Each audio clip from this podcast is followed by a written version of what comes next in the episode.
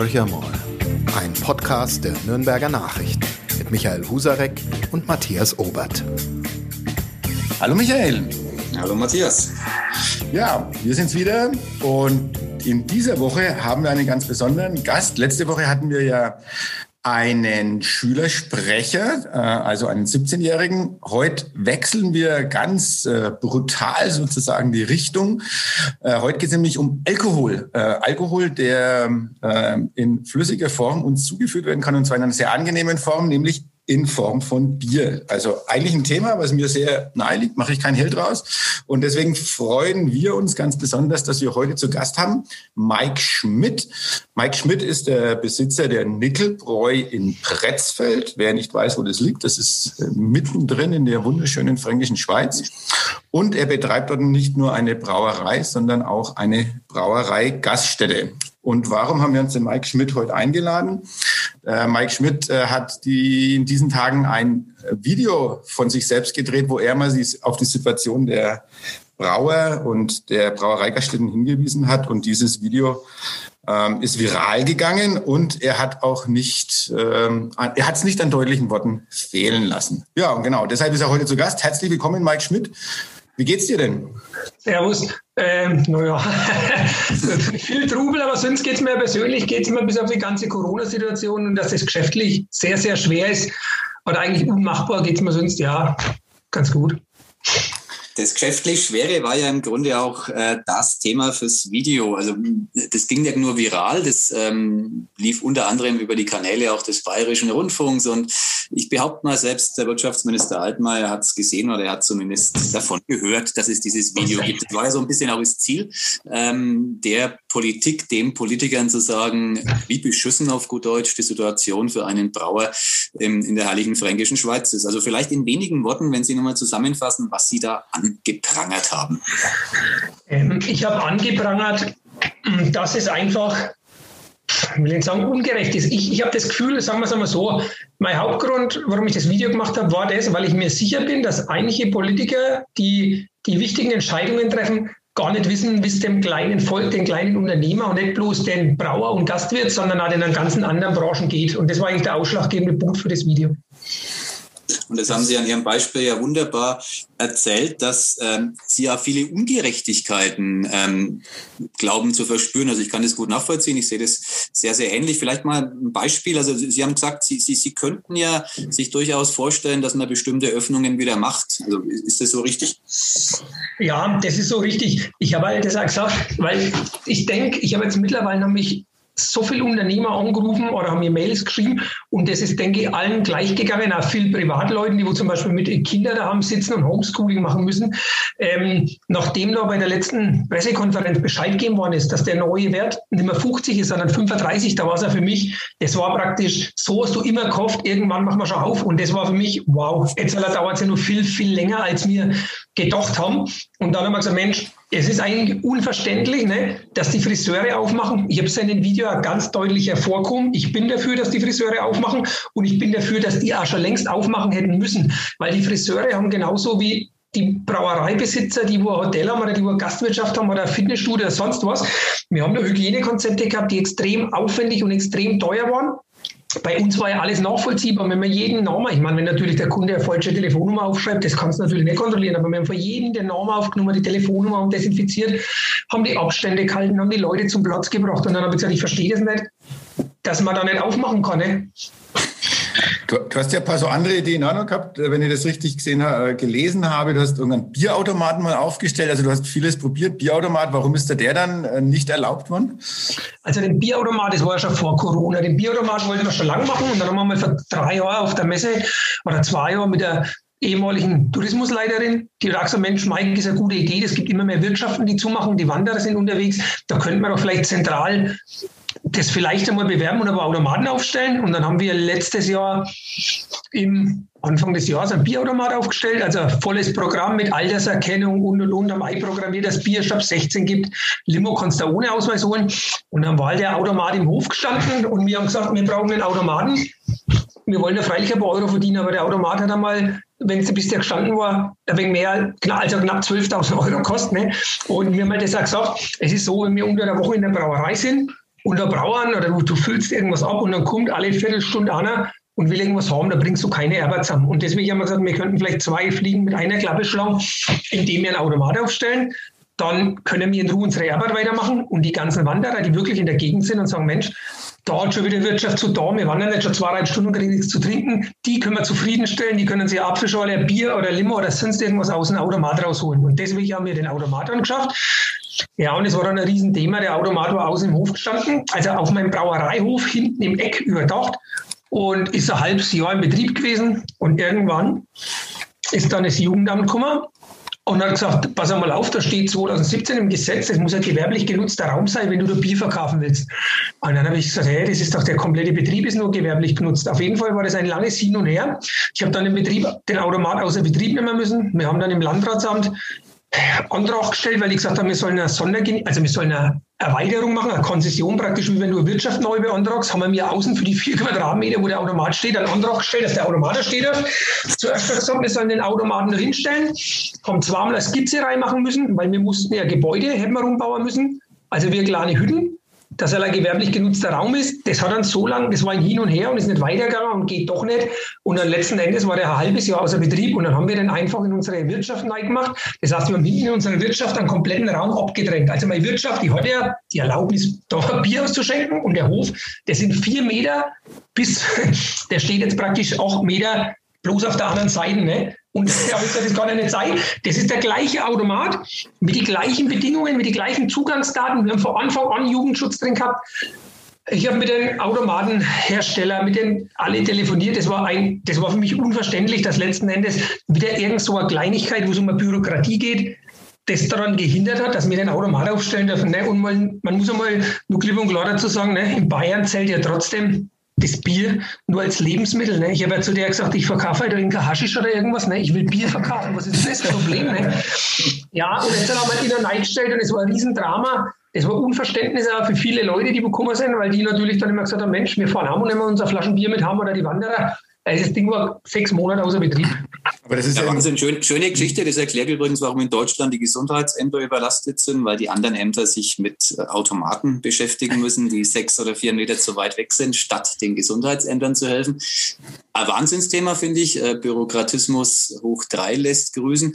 Das ist eine perfekte Überleitung zu der Corona-Thematik. Da sind es ja auch bürokratische Hürden, äh, unter anderem die Auszahlung der Hilfen für Unternehmer. Das finde ich ja sehr spannend. Da sind Sie in Ihrem Video auch drauf eingegangen, dass Sie sozusagen darunter leiden, äh, zwei Geschäfte zu betreiben. Also einerseits eine Brauerei und andererseits eine Gastwirtschaft und deswegen weniger Kohle kriegen. Ist das so korrekt?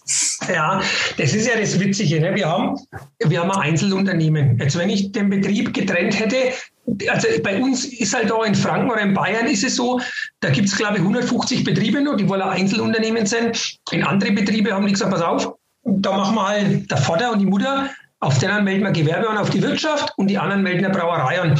Und wir haben halt das als Einzelunternehmen. Ich habe die ganze Zeit das für mich schon trennen wollen, weil wir bloß immer für uns intern getrennt haben. Und ich habe schon immer gesagt, Mensch, ich würde es vielleicht trotzdem noch so als zweite Firma gern trennen, weil du, du hast einfach ein bisschen Überblick über die Zahlen, ne? weil wenn du immer alles in einer Firma reinläufst, dann sagst du, ach Mensch, du hast die Rechnung für die Brauerei, für die Wirtschaft. Mein Steuerberater hat mir gesagt, na, magst nicht aus der Haufen Kosten mehr. Letzten Endes haben wir jetzt zum ersten, ersten das ist unabhängig von der ganzen Corona-Thematik, endlich, ja, das haben wir letztes Jahr schon vor Corona geplant, dass wir jetzt zum 1.1.2021 die Wirtschaft trennen von der Brauerei, obwohl das beide Einzelunternehmen, äh, beide Firmen ja mir gehören, es kommt im Endeffekt eh aufs Gleiche raus, von der Einkommensteuer und vor allem.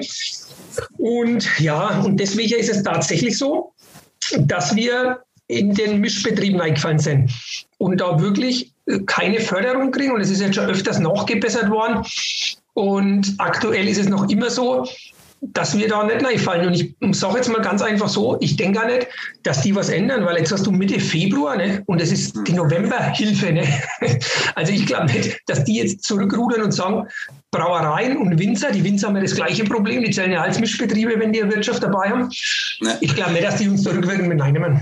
Jetzt hat auch der Hubert Aiwanger schon im Januar gesagt, er rettet euch. Also das war der erste, der Wirtschaftsminister, der bayerische, der mit einer großen Pressemitteilung, die, die man im Netz auch noch nachlesen kann, dass jetzt alles gut wird für die Brauer und äh, das seinem äh, großen Einsatz zu verdanken ist. Und ich habe noch gesehen, dass äh, euer Landtagsabgeordneter, der Michael Hofmann von der CSU, hat ja jetzt äh, ein, ein Gipfelgespräch. Also er durfte mit Altmaier reden, er durfte mit äh, dem Peter Altmaier reden, hat er groß gefeiert äh, und wer da alles mit dabei war. Zwei Brauer waren, glaube ich, auch mit dabei, der Winkler und äh, noch eine andere Brauerei.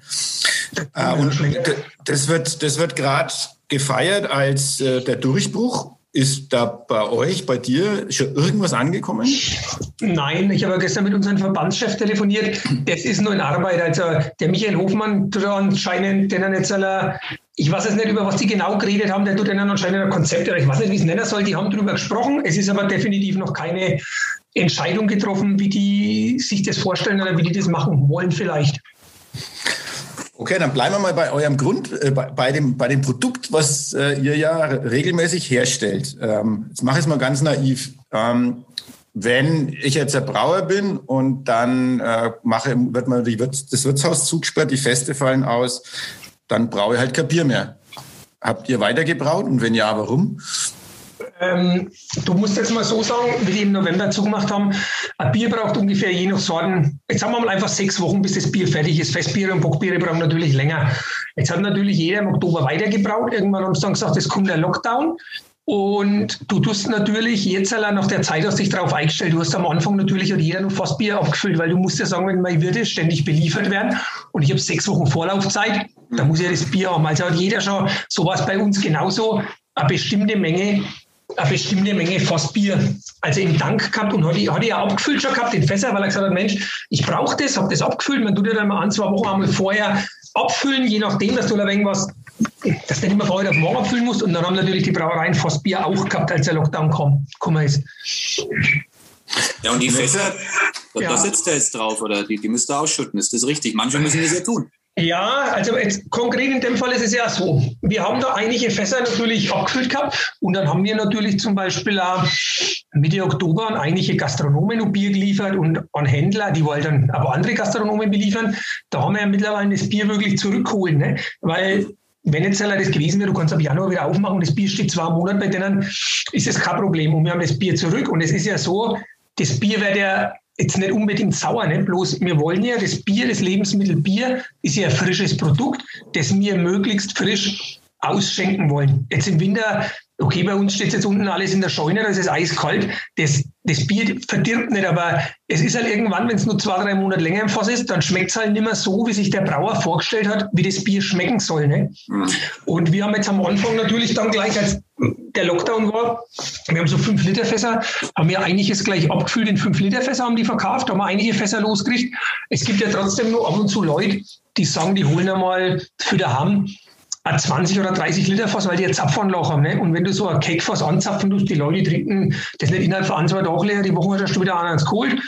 Der zapft das an und der trinkt das auf zwei Wochen leer oder keine Ahnung, das trinkt er mit seiner Frau. Also du kriegst ab und zu ein paar kleine Fässer nur los, die wo Leute für sich privat holen. Und ansonsten ist jetzt natürlich jetzt wirklich bei uns so, wir haben jetzt wirklich Fässer. Ich war gestern unten gewesen, habe es gezählt, also wir haben schon noch knapp 3000 Liter in Fässer. Mhm. Und mit dem Lockdown schaut es jetzt natürlich nicht besser aus. Also wir füllen jetzt, aktuell haben wir nur ein paar Fässer, füllen wir gerade um in Dosen, weil halt ein paar Online-Dosen bestellt worden sind. Und wenn dann jetzt wirklich dann in drei, vier Wochen, da kriegen wir jetzt natürlich das ganze Bier nicht in Dosen los, dann werden wir wahrscheinlich ähm, an einem, am Bierbrand draus machen lassen. Also wir müssen es nicht weglaufen lassen, weil wir das Glück haben, dass wir schon seit knapp zehn Jahren Bierbrände machen lassen. Aber es ist wirklich ein Riesenproblem für Brauerei, die sowas nicht macht. Ne? Dass die jetzt dann von heute auf morgen sagt, pass auf, ich habe jetzt da 3000 Liter, wie mache ich das? Wen muss ich da fragen? Ähm, dann muss ich wieder extra Flaschen machen, Etiketten und so weiter. Also wir haben das Glück, dass wir darauf eingestellt sind und können das Bier brennen lassen. Mhm. Ja. Wenn man so die, die politische Großwetterlage sich anschaut, die ersten Ministerpräsidenten streichen uns gerade den Osterurlaub. Es ist ja irgendwie völlig unabsehbar, wann die Normalität wieder zurückkehrt. Welche Planungen hat ein, ähm, ein kleiner mittelständischer Brauer aus der fränkischen Schweiz? Was ist Ihre Hoffnung? Wann glauben Sie, dass Sie Ihr Wirtshaus wieder aufsperren beispielsweise? Also meine Hoffnung, meine, meine Wunschvorstellung, wo ich mir von Anfang an sicher bin, dass die nicht stattfindet, ist, Freitag, 2. April ist Karfreitag. Ostergeschäft, ne? Das habe ich schon die ganze Zeit gekauft, weil es brauchen alle Gastronomen, nicht bloß in der Fränkischen, sondern überall. Ostern, ich meine, wenn das Wetter zuvor ist, auch schon ein wenig zuvor, aber die Hauptsaison geht dann Ostern los für alle. Ne? Und da wird dann das Wetter schön, die Leute gehen wieder raus, die Wanderer kummern, die Urlaubsgäste sind da. Ähm, das wäre ein, ein, Traum, die Außengastronomie, da müsste es natürlich nur Glück haben, dass das Wetter überhaupt schön ist, ne? Anfang April. Also ich muss ganz ehrlich sagen, wenn wir den Außenbereich, wir haben jetzt ab heuer den Bretzfelder Keller oben übernommen, den wir schon jahrelang machen wollten und das war jetzt der Pächter aufgehört und muss man jetzt machen, weil sonst ist der auf zehn Jahre wieder verpachtet. Ne? Deswegen haben wir gesagt, wir, wir, wir wollen den Keller eh machen, den machen wir. Da hoffen wir, dass der Keller, also ich muss sagen, ich hoffe, dass die uns trotzdem Mitte April aufmachen lassen, aber ich befürchte fast, dass das auch Mai werden kann, ne? dass die sagen, die lassen den 1. Mai rumgehen. Aber das ist natürlich für alle das ist ein Wahnsinn, ne? weil das ist das Geld uns, wenn du dir wieder da zwei Monate fallen, das, das holst du nicht mehr rein. Dann erbst das ganze Jahr wieder für nichts. Ne? Das ist ja so die, die Frage. Ich meine, du sagst jetzt, ihr arbeitet dann für nichts. Das heißt, äh, du musst äh, dreiviertel Jahr arbeiten oder sechs, sieben Monate arbeitet ihr, damit ihr so sozusagen überleben könnt, aber du hast nichts verdient. Wie schätzt du die Situation bei deinen Kolleginnen und Kollegen ein in, in, der, in der ganzen Branche. Es sind ja viele Familienbetriebe, deswegen ist ja bei euch auch nicht anders. Ihr, du arbeitest, deine, deine Söhne arbeiten, glaube ich, mir, die Familie hilft ja. mit. Ähm, kann man nur deshalb überleben? Wie, wie schaut es bei den anderen aus? Wie ist denn dein Eindruck? Werden Brauereien ja. wegbrechen? Ähm, ich habe ich hab jetzt nur von keinem Kollegen gehört, dass die direkt aufhören. Bloß das Problem ist, sowas kommt ja immer, denke ich, erst ein bisschen später. Weil du musst jetzt sagen, der erste Lockdown war da, dann haben sie uns, haben wir wieder wegen Luft gehabt, weil wir im Sommer ein bisschen Geschäft machen dürfen. Und dann einmal, wenn man das hört ja jetzt keiner, der oder seinen Betrieb vielleicht schon seit Jahrhunderten hat, nee, du sagst ja nicht, ich höre jetzt deswegen auf. Das Problem ist halt, es geht halt bei vielen Reserven. Ich habe einen Kollegen schon, da ist der Vater in Renten, ne, die stecken jetzt schon einen großen Teil von den seiner, wo die für die Renten gespart haben, in Betrieb, nein. Das werden halt extreme Reserven aufgebraucht. Und das Problem ist wirklich, das sind immer dann kurzfristig stopfte Löcher, aber das sind halt langfristige Schäden, wo du hast. Ne? Und das ist, ich sehe da echt ein Problem und ich denke halt, vor allem mal bei Gastwirtschaften, die wir jetzt geschlossen haben, das war ja immer das große Thema, Wirtsaussterben, das wo da wirklich stark vorangeht. Das wären halt einige Wirtschaften, die wo eh in drei, fünf Jahren aufgehört haben, weil keiner weitermacht. Da wird, da halt der eine oder andere gar nicht mehr aufsperren. Ne? Das schlägt ja dann bei euch auch wieder durch. Also euch fallen dann die Ausgabestellen. Also ihr habt ja, seid ja eine Brauerei, die auch sehr viel von, von dem ja. Äh, Ausschanken in, in der Gegend leben. Die fallen euch dann auch weg. Also das ist so ein bisschen Dominoeffekt. Äh, befürchtest du den auch? Ja, wir haben ja tatsächlich ja, zwar nicht bei uns in der Fränkischen, aber wir verkaufen ja einiges noch lange in Nürnberg. Da haben wir schon Gastronomen, die wohl jetzt schon komplett. Der eine hat eine blanke Kneipen, der hat seit letztes Jahr, ich glaube, der letzte Mal drei Wochen offen gehabt, ne? Wie ich, da fallen die einige weg, der eine Kunde für uns, der andere, der hat schon Insolvenz angemeldet. Es ist schwierig, ne? Die, die, die fallen ja wirklich die, die Stellen weg. Ne? Und das ist ja gerade bei so kleinen Brauereien wie bei uns. Für uns ist ja ganz wichtig, dass wir Fassbier verkaufen. Und gerade die Fassbierkunden, wenn die wegbrechen, ist es halt schwierig. Ne? Lass uns mal vielleicht noch einen Satz zu den großen Brauereien äh, äh, ja, verlieren. Wir haben ja Nürnberg die Tucherbräu und die leidet ja genauso eigentlich. Also wenn man ähm, den Berichten Glauben schenken darf, ist es bei denen ja auch so. Sie sind eine Fassbierbrauerei, so bezeichnen sie sich zumindest selbst. Ähm, die betreiben sehr viele Gastwirtschaften selbst, also haben sie Verträge. Das fällt alles weg. Und ähm, also so viel wie ich weiß, sind die ja schon ganz lange auch in der Kurzarbeit. Und ähm, da gibt es ja auch noch von den anderen großen Brauereien inzwischen Meldungen, dass mehrere tausend Menschen entlassen werden. Also es trifft bloß die Kleinen. Also wie, wie siehst du die, die Situation? Werden die Großen besser rauskommen aus der Krise oder erwischt sie genauso bitter wie den einen oder anderen kleinen Brauer? Das kommt tatsächlich, das ist individuell bei jedem Betrieb anders und da hast du vollkommen recht. Die Duca, die hat wahnsinnig viel Fassbierkunden, für denen ist das natürlich auch eine Katastrophe. Das ist so wie bei uns, wie bei die Glan. Auf was, dass jeder richtet sein Betrieb irgendwas anders aus. Ne? Der eine sagt, mein Geschäft sind Feste, der andere sagt, Mensch, wir sind eine mittelständische Brauerei, unser Hauptgeschäft ist Kastenbierverkauf, der andere sagt, ich habe ein Hotel, der andere sagt, ich habe eine Brauerei mit einem großen Saal und mache viel Veranstaltungen und Geburtstag und Hochzeiten. Und genauso ist bei den Großbrauereien auch. Es gibt welche, die haben wahnsinnig viel Fassbieranteil Teil. Und für denen ist, wie ich gesagt habe, ein Desaster, aber es gibt da welche, die eigentlich fast bloß Flaschenbier machen. Und das sind natürlich die Gewinner. Und das Problem ist, wenn du da mal in einen Supermarkt reingehst, es machen halt viel große Brauereien, die werfen jetzt uns alle das Bier um die Ohren. Ne? Da gibt es einen Kasten für 10 Euro, die schleudern das Bier aus. Und das ist natürlich schon schwierig. Und man muss ja ganz ehrlich sagen, wenn die ganzen Glanbrauereien super Qualität herstellen, das ist natürlich aufwendiger, du hast höhere Herstellungskosten. Und da kostet natürlich der Kasten im Getränkemarkt dann halt 17, 18, 19 Euro vielleicht. Und wenn dann jetzt ein großer Konzern für 10 Euro verkauft und haut nur vier Flaschen drauf, dann wird sie natürlich, oder muss ja der eine oder andere vielleicht überlegen und sagen, pass auf, ist schön gut, wir sind jetzt ein Dreivierteljahr kurz dabei, ne, beide. Wir haben unser Zeug abzahlen. Ich, auch wenn das fränkische Bier uns vielleicht ein wenig besser schmeckt, aber kaufen wir uns einmal zwei oder drei Kästen von einer größeren Brauerei. Ne? Ja, um das nochmal klar festzuhalten, wenn ihr einen Kasten Bier für 10 Euro macht, dann würdet ihr sozusagen draufzahlen. Ja, ja, für den Preis können wir den gar nicht herstellen.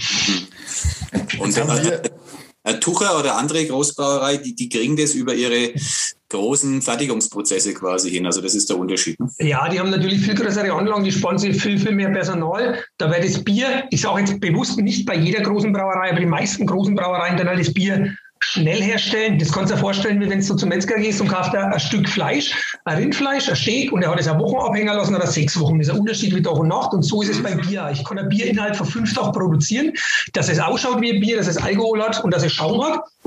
Und kann mir aber Zeit lassen und kann es in sechs Wochen herstellen. Und das ist ja der Unterschied, weil bei viel bei den Kleinbrauereien der Herzblut dahinter steht, wo du sagst, Mensch, bei mir, wenn einer anruft und sagt, mein Bier schmeckt mir nicht, da kann ich eine Woche lang nicht schlafen, ne? da steckt halt jeder dahinter. Und da sagt da jeder, das, was wir machen, das, ist unser, das gehört zu unserem Leben dazu, wir wollen was Ordentliches herstellen. Und da hast du natürlich viel mehr Aufwand. Und dann kaufen wir zum Beispiel die Kleinbrauereien, wir kaufen bei regionale Melzerei, die bei regionale Bauern einkaufen, da kostet natürlich das Getreide und dann dementsprechend das Malz viel, viel mehr, wie wenn ein Großkonzern bei einer Großmelzerei was einkauft, die aus Argentinien das kommen lassen. Ne? Mhm. Und die kaufen günstigere Rohstoffe ein und stellen das halt schneller her und haben natürlich auch weniger Personalkosten. Ne? Und deswegen können die das halt so günstig produzieren. Aber das sind doch alles Argumente, die äh, die Politiker sozusagen aufsaugen müssten. Die sprechen immer von regionalen Kreisläufen. Wir stärken die heimische Wirtschaft. Das ist unsere Zukunft. Das sind unsere Leute und so weiter und so fort. Ähm, Gerade mit Corona gab es ja Diskussionen, dass man umso mehr aufs Regionale setzt. Ganz konkret, ähm, der Chef der Nickelbräu, habt ihr schon mal einen Zuspruch gekriegt? Ihr habt einen Minister, der in eurem Gebiet wohnt, beispielsweise Thorsten Glauber. Geht es um die Umwelt, aber ist auch nicht ganz so weit weg von sauberer Produktion. Wie ist die Unterstützung durch die Politik, die gefühlte? Wenn man das Video hört, äh, nicht allzu groß. Ne? Ähm, jetzt, ich muss jetzt mal sagen, seit dem Corona, jetzt wo das wirklich da seit ein paar Wochen ist, wie Sie vorhin schon gesagt haben, der Michael Hofmann da, der macht wahnsinnig viel. Wir haben auch die Lisa Badum, die hat jetzt am Wochenende gesagt, kommt sie wieder zu uns, die Bundestagsabgeordnete, die setzt sie unglaublich viel ein. Dann der Herr Schwarzer aus Bamberg und uh, die Frau Launert, also so regionale Politiker, die sind jetzt die letzten paar Wochen da wirklich ziemlich aktiv. Aber zuvor, was ich immer versuche, das sage ich eigentlich bei jeder Führung und bei jedem Braukurs und ich glaube, ich habe im Jahr zweieinhalbtausend Leute zu Führungen da. Wenn man sich das Ganze, den Wahnsinn jetzt mal zum Beispiel mit dem Regionalen, wo ich der absolute Fan davon bin, wenn man sich das vorstellt, die Braugerste kommt teilweise zu zwei Drittel nicht aus Deutschland, obwohl das man in Deutschland und vor allem bei uns in Nordbayern die besten Bedingungen hat, weltweit für Braugersten am Bau, weil das Klima und der Boden zusammenpasst. Ne? Und dann ist es immer so, die großen Braukonzerne gehen zu den großen Melzereien und sagen, wir zahlen euch den Preis. Der Melzer geht zum Bauern und sagt, wir zahlen euch das. Und der Bauer sagt, das seid uns nicht böse, da verdienen wir überhaupt nichts, wir machen das. Und deswegen wird viel Gerste gekauft aus Frankreich, Tschechien, Finnland und da, wo keiner drüber redet, aus Argentinien. Also wenn sich vorstellt, Sie fahren über einen halben Globus, das Getreide, weil es günstiger ist, das ist eine Frechheit hoch 10 und ich, ich sage das auch und das ist wirklich noch nie so richtig, ich habe das schon so oft vorgeschlagen an verschiedenen Stellen, dass das mal öffentlich diskutiert gehört. Der Bauer kriegt für eine Tonne Braugerste, das kommt immer drauf an, aber im Durchschnitt, glaube ich, oder letztes Jahr, jetzt sagen wir mal einfach, der kriegt für die Tonne 200 Euro. Mhm. Wenn man den Bauern 400 Euro gibt für die Tonne Braugerste, da können Sie jeden Bauern fragen, dann sagt er, jawohl, das macht mir wieder Spaß, wir bauen das an, das rentiert sich für mich. Dann kostet uns umgerechnet ein Seidler Bier 2,5 Cent mehr, also der Kasten 50 Cent. Und wir trinken heutzutage, da haben nur einen Kasten Bier. Selbst wenn einer in der Woche zwei Kästen trinkt, dann ist das ein Euro in der Woche für zwei Kästen Bier. Das ist ein Wahnsinn hoch 10, aber das ist halt, ich, sage jetzt mal einfach, das ist der Weltmarkthandel. Jeder kann einkaufen, wo er will. Ne? Und wir haben jetzt auch bei uns deswegen bewusst vom Bauern, vor dem Angushof Dietrich in Rüssenbach, Gerste anbauen lassen. Die hat uns die Zirndorfer Melzerei, weil die kleine Mengen macht, vermelzt. Daraus machen wir jetzt einen 100% regionalen Whisky mit unserem Nachbarn, mit dem Schnapsbrenner, mit dem Haas zusammen, weil wir gesagt haben, wir wollen 100% regional sein. Wir wollen das nachverfolgbar machen, wo ist es gewachsen.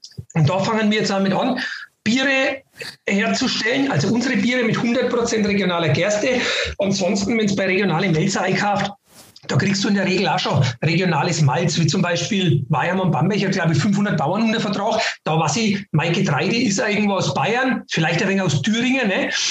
Das passt ja, aber wir versuchen das wirklich regional zu machen und haben wir zu den Bauern gesagt, wir zahlen bedeutend mehr dafür, weil, wenn man das dann mal umrechnet auf eine Flasche Whisky, dann sind das 30 Cent, das habe ich jetzt mal nicht genau ausgerechnet, weil das ist ja Wahnsinn ja. mehr, oder am Kasten Bier 50 Cent, was ist denn das Problem? Wenn das öffentlich publik gemacht wäre, dass jeder Kasten 50 Cent mehr kostet, dafür kann ich direkt vor Ort Gerste anbauen und vor allem auch das Thema Umwelt, das wo jetzt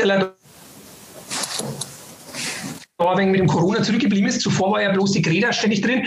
Das mit dem CO2, das ist ja Wahnsinn, dass die uns aus Argentinien und auch was der Industrie wieder dazu gekauft haben, dass die uns Gersten rüberschimmern. Ne? Es ist für mich unbegreiflich, dass das Thema Regionalität, das ist beim Weltmarkthandel völlig außen vor. Deswegen, liebe Zuhörer, hängt hinter dem Nickelbräu-Chef, Sie sehen es nicht, die Weltkarte und nicht die Karte der fränkischen Schweiz, weil da ist Argentinien zufälligerweise zu sehen und das ist ziemlich weit weg von, Ja, wir haben, die, wir haben die Weltkarte tatsächlich aus, aufgehängt, weil uns das so, so gefreut hat, dass letztes Jahr hat mal jemand für seine Kunden ein Paket nach Dänemark und Finnland schicken lassen und dann haben wir gesagt, wir hängen eine Weltkarte auf und machen so kleine Nägel drauf, dass wir hängen, was unser Bier gibt. Das haben wir zur Gaudi aufgehängt, das hat uns so gut gefallen. Ja. Gut. Dazu kann ich noch was sagen, weil wir haben ja eine, äh, also von nordbayern.de gegründet, äh, sehr aktive, inzwischen sehr aktive äh, Facebook-Gruppe, die nennt sich Wir lieben Bier aus Bayern. Ähm, da gibt's auch einen Moderator, den Werner Kragel, der sich da sehr engagiert und deshalb die Gruppe inzwischen wächst und wächst und wächst. Also es sind jetzt über 13.000 Mitglieder. Unter anderem auch ein Schwede dabei, der äh, inzwischen regelmäßig von Gruppenmitgliedern mit Bier aus äh, Franken versorgt wird und der sich äh, wie ein kleines Kind freut. Und da wird natürlich ganz heftig auch darüber diskutiert, wie es, äh, es den kleinen Brauereien geht. Und ähm, da wollte ich mal bei dir nachfragen, spürst du so, so eine Art Solidarität auch von den, von den Verbrauchern her? Also wenn du in so eine Gruppe reinschaust, okay, 13.000 Menschen sind ja jetzt nicht, äh, ist ja nicht die halbe Welt, ähm, aber ähm, da hat man den Eindruck, die sind wirklich bereit, mehr Geld auszugeben für ein Kastenbier. Äh, sie kaufen bewusst ein, sie kaufen ein äh, am, am, liebsten in der Nachbarschaft, also so im Umkreis vielleicht von 10, 15 Kilometer. Merkst du da auch was davon oder ist es so, dass das letztendlich ein Tropfen auf dem heißen Stein ist und der euch einfach gar nicht retten kann?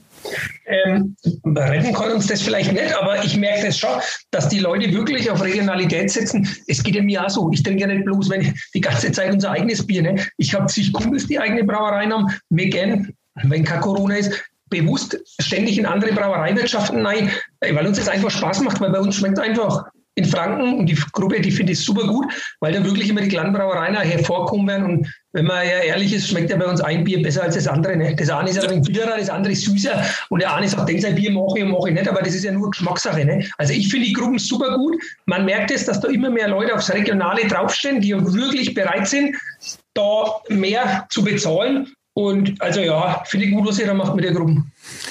Dann also einmal die, die, die Politik würde ich gerne nochmal aufgreifen. Das war ja der Anlass des Videos. Das ging, ähm, wie gesagt, viral, wurde ja auch garantiert in vielen Amtsstuben schon gesehen. Ähm, was ist Ihre Hoffnung? Also was wäre jetzt der Wunsch? Sie haben gesagt, es gibt Kontakte, die Lisa Badum, Grünen Bundestagsabgeordnete bis zu CSU-Lern, also die ganze Palette des politischen Spektrums. Von dem Kontakt können Sie sich noch fast Bier kaufen oder verkaufen. Also wie, wie, wie soll es weitergehen? Was ist, die, was ist einfach die konkrete Erwartungshaltung? Meinen Sie jetzt Corona oder allgemein?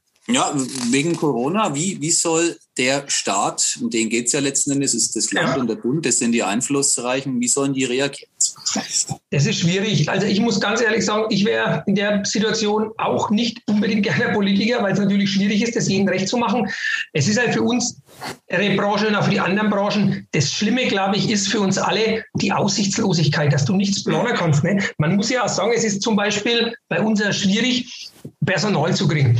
Jetzt haben wir im ersten Lockdown zwei Monate zu gehabt und jetzt sind sie ja schon vier Monate. Der März ist eh sowieso geschlossen, dann hast du fünf Monate zu. Wenn dir da ein Koch oder eine Bedienung abhaut und sagt, sie geht woanders hin, weil er sie wirklich ja, aber wenn die nicht auf Vollzeit da ist, sondern auf 450 Euro, die kriegen jetzt auch seit Monat nichts und die, die Leute, die brauchen das Geld wieder haben. Ne? Das ist ein ganz schwieriges Thema, das, dass wir nicht wissen, das ist für uns das Wichtigste eigentlich, dass wir planen müssen, wann, wann können wir aufmachen. Und wir brauchen von der Politik, was wir uns wünschen. Ich habe später ein, ein Gespräch, da darf ich einen Einwanger wieder Frage stellen und da werden ich fragen, ob er sich nicht einmal gern mit Vertretern aus der Braubranche und kleine Brauereibesitzer zusammensetzt, wie es in Zukunft allgemein weitergeht. Ne? Weil es sind ja von verschiedenen Steuern abgesehen, von verschiedenen Auflagen. Das ist wirklich das. Es ist schon so schwer genug. Viele Leute stellen uns jetzt immer als Jammerer hin in der Zeit und denken vielleicht jeder, der eigenes Geschäft oder eine eigene Brauerei, ist da reich. Ähm, ist für mich unbegreiflich. Also wir wollen einfach wissen, wann können wir konkret aufmachen, wie können wir was planen und wie soll das weitergehen? Ne? Weil das ist ja was ist, wenn eine dritte Welle kommt? Ne? Der Staat geht ja irgendwann einmal das Geld aus. Wie geht das weiter? Wie sollen wir unsere Mitarbeiter bezahlen? Okay, aktuell gibt es nur Kurzarbeitergeld. Wie sollen die Betriebe, weil wirklich ein paar Leute, also nach dem Aufruf, haben, wir haben hunderte von positive Nachrichten gekriegt, aber da zwei, drei Aufrufe, was habt ihr dann die letzte Zeit mit eurem Geld gemacht und und und. Ich kann es immer wieder bloß sagen, das soll sich mal jemand vorstellen, das geht jetzt schon zwölf Monate, fast genau, und es dauert ja nur länger, dass man jemand ein Jahr oder eineinhalb Jahr bloß 30 oder 20 Prozent von seinem Gehalt kriegt, egal wie gut es er zuvor verdient hat, irgendwann wird halt das Ganze eng. Ne? Und das ist ja die Aussichtslosigkeit, dass du nicht mehr weißt, wir wollen ja alle unser Zeug zahlen und dann sagst du, wie zahle ich was, wie zahle ich meinen laufenden Raten, wenn ich halt nichts einnehme. Ne? Und ich kann, den besten, ich kann den besten Betrieb gehabt haben. Was ist denn, wenn jetzt ein Betrieb super gut dasteht und hat 2019 investiert und hat sich richtig eine Brauerei hingestellt oder ein Hotel oder der Einzelhändler hat seinen Laden richtig umgebaut für zwei Millionen und jetzt auf einmal kann er ja nichts machen. Das ist ja das Problem, nicht, dass die Leute alle falsch gewirtschaftet haben. Du investierst und hast natürlich ein wenig einen Buffer, aber irgendwann ist der Buffer und in manche Branchen geht er das jetzt schon über Jahre ne? und es ist ja keine Besserung in sich. Das ist das Problem, dass wir Planungssicherheit brauchen. Das ist, glaube ich, für alle das Wichtigste. Mhm, kann ich verstehen. Matthias, jetzt kommst du mit deinem Club oder? Ähm, ja, auch noch, aber ich, ich, ich, wollte jetzt noch fragen, ob äh, äh, der Mike Schmidt auch noch einen, einen äh, kleinen Verkehrsstau in Pretzfeld verursachen will, wie heute, also heute ist Faschingsdienstag, wo wir diesen Podcast aufnehmen. ähm, die Fürst Karl Brauerei in Ellingen, die hat jetzt heute ihr Bier verschenkt. Ähm, die hat gesagt, wer äh, einen Facebook-Post teilt von Ihnen, dann ähm, kriegt er heute früh ab 8 Uhr einen ähm, Kasten Bier umsonst.